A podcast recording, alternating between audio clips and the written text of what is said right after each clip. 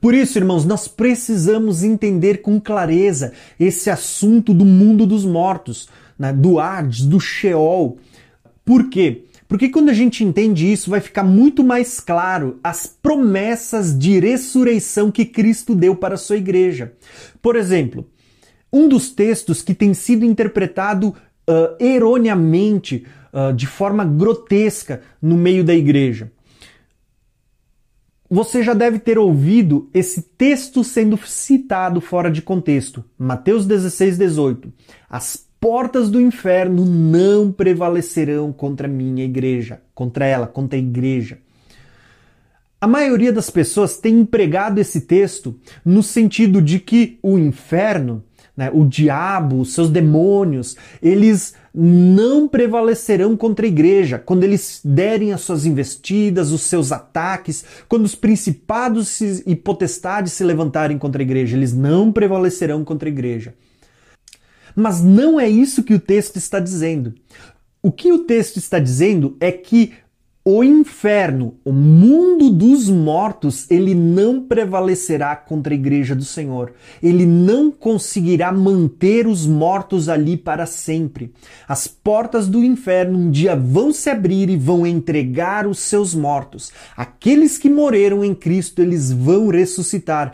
Então, o inferno não poderá conter os mortos ali para sempre, tá?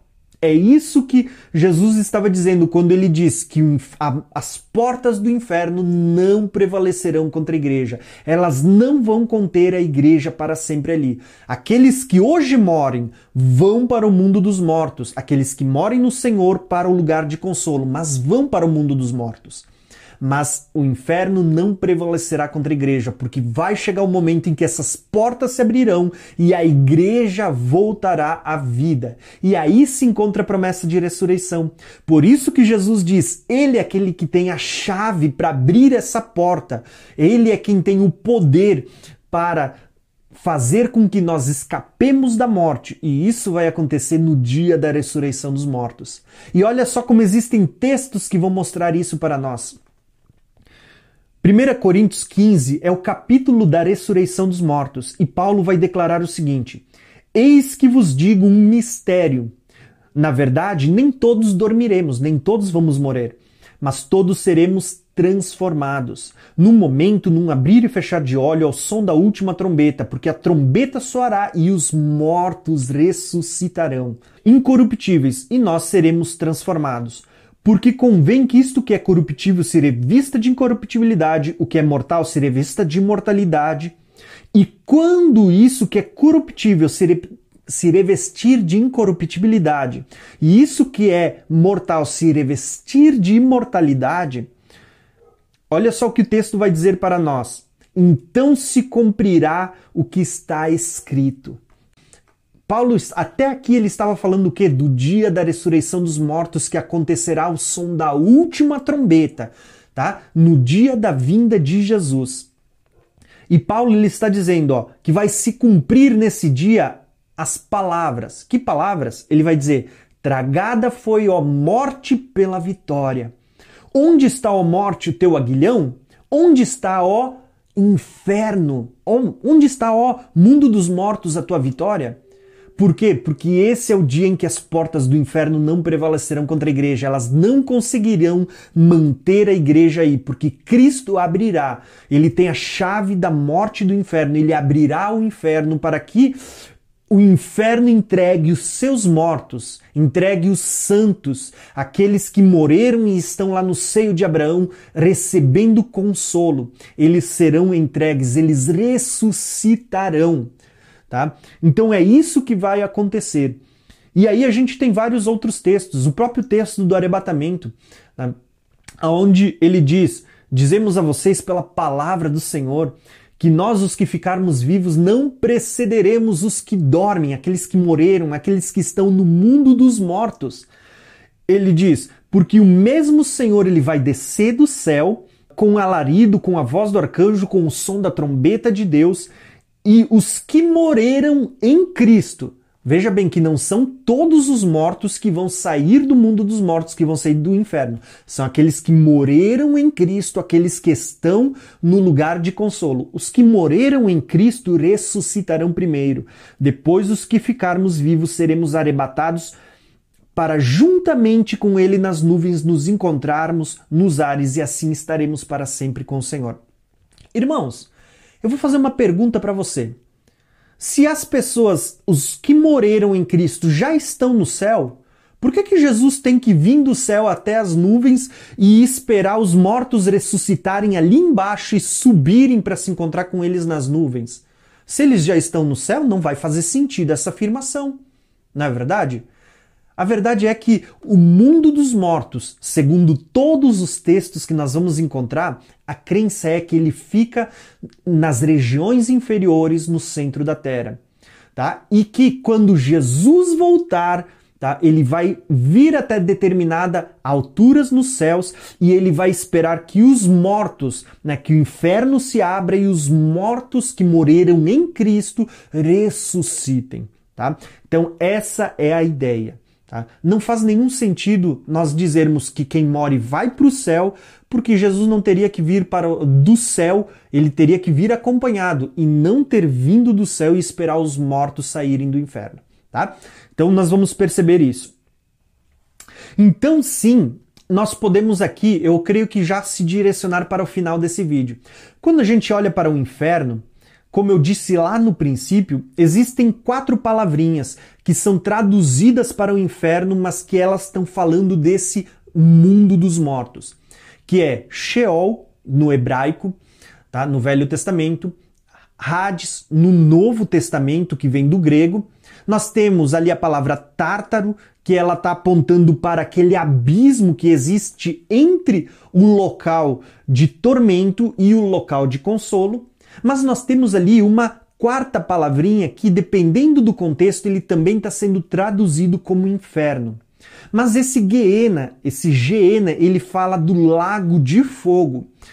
Tanto que essa expressão Geena, ela remete a gente ao Vale de Rinom, que era um vale que ficava no lado sul de Jerusalém, que era um grande lixão, aonde ali era jogado tudo que era lixo para queimar, ali era jogado cadáveres de pessoas que moriam ou de animais que eram mortos, eram jogados nesse lixão e eles tacavam fogo. Porém, o fogo ali praticamente nunca se apagava, e pelo fato de haver cadáveres e lixos, havia vermes uh, naquele lixão. E então Jesus vai comparar essa figura do Geena, do Vale de Rinom, com o inferno, com o lago de fogo. Ele vai dizer que o Lago de Fogo é que nem aquele local que eles conheciam, o Vale de Rinom. Lá, os corpos jogados vão estar num fogo que nunca se apaga, aonde o verme não morre. Ele vai falar que o Lago de Fogo ele é parecido com aquele local. Então, o Geena, que é essa palavra, ela era usada para falar de do Lago de Fogo. E por que, que eu estou falando isso? Apenas para trazer uma diferenciação, para você entender que o mundo dos mortos não é o lago de fogo. Pelo contrário, o mundo dos mortos, ele contém tanto os ímpios como os santos que foram justificados por causa do sacrifício de Cristo. Mas o lago de fogo é um local aonde até mesmo o próprio inferno será lançado lá depois no juízo do trono branco. Por isso, nós vamos encontrar lá em Apocalipse 20 dizendo que a morte e o inferno, o Hades, o mundo dos mortos, né, entregou os seus mortos que nele havia. Lá no juízo do trono branco, o mundo dos mortos não vai entregar só santos que talvez morreram durante o período do milênio. Não, não, ele vai entregar todos os seus mortos, bons e maus. Tá?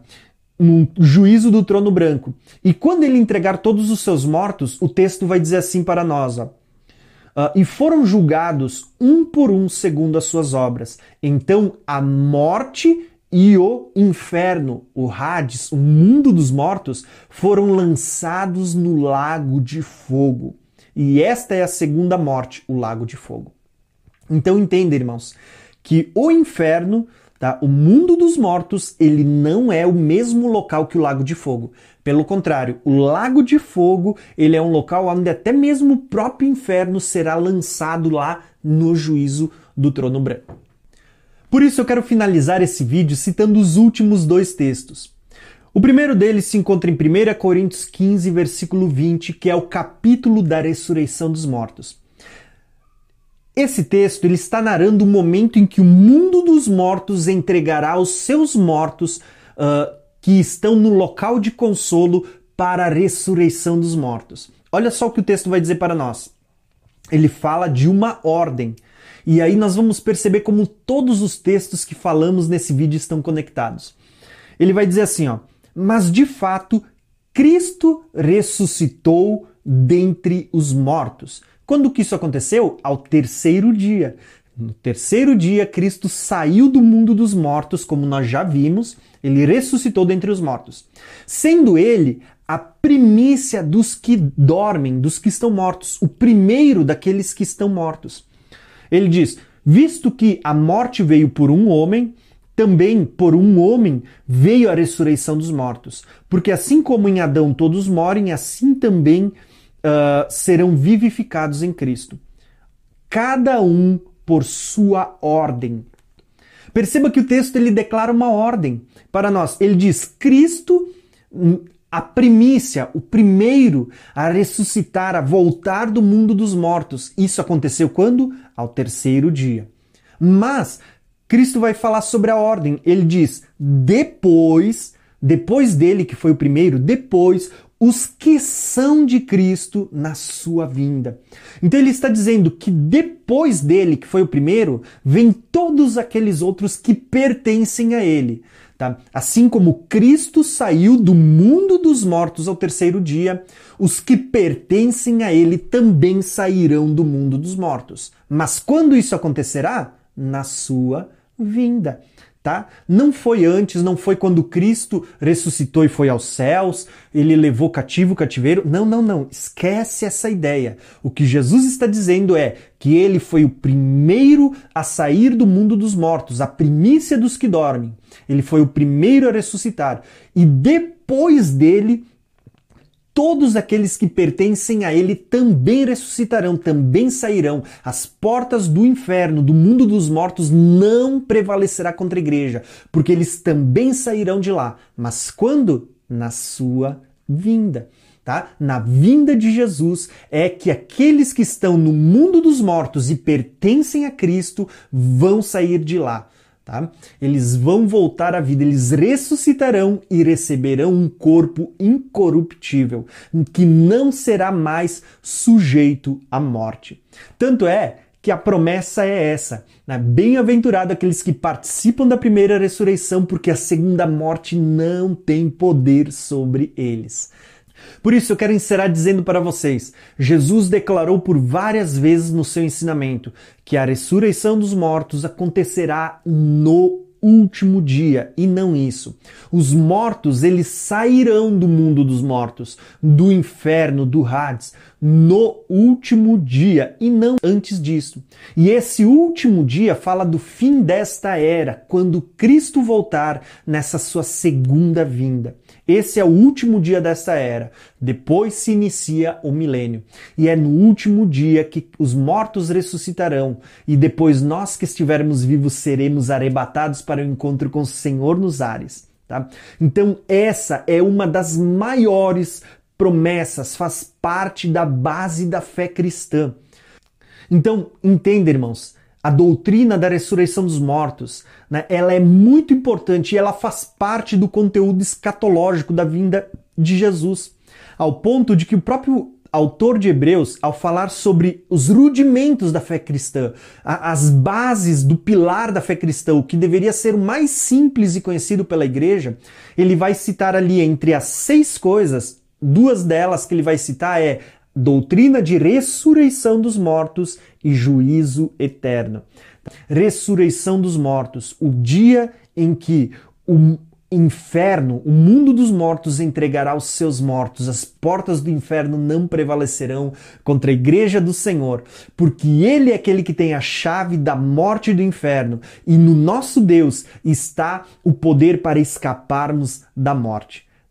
Por isso, irmãos, espero que esse vídeo ele tenha somado ao entendimento que você já tem das profecias. Se você não é inscrito, se inscreve no meu canal e ative o sininho para receber todos os vídeos, todas as notificações. Não se esquece de deixar o seu comentário. Comenta aí embaixo. Você entendia que os que moram no Senhor vão para o céu? Tá? Qual que é o seu entendimento? Comenta ali embaixo, eu quero ouvir o seu entendimento, tá bom? E não se esqueça de compartilhar esse vídeo com seus irmãos, tá bom? Um abração e até o próximo vídeo.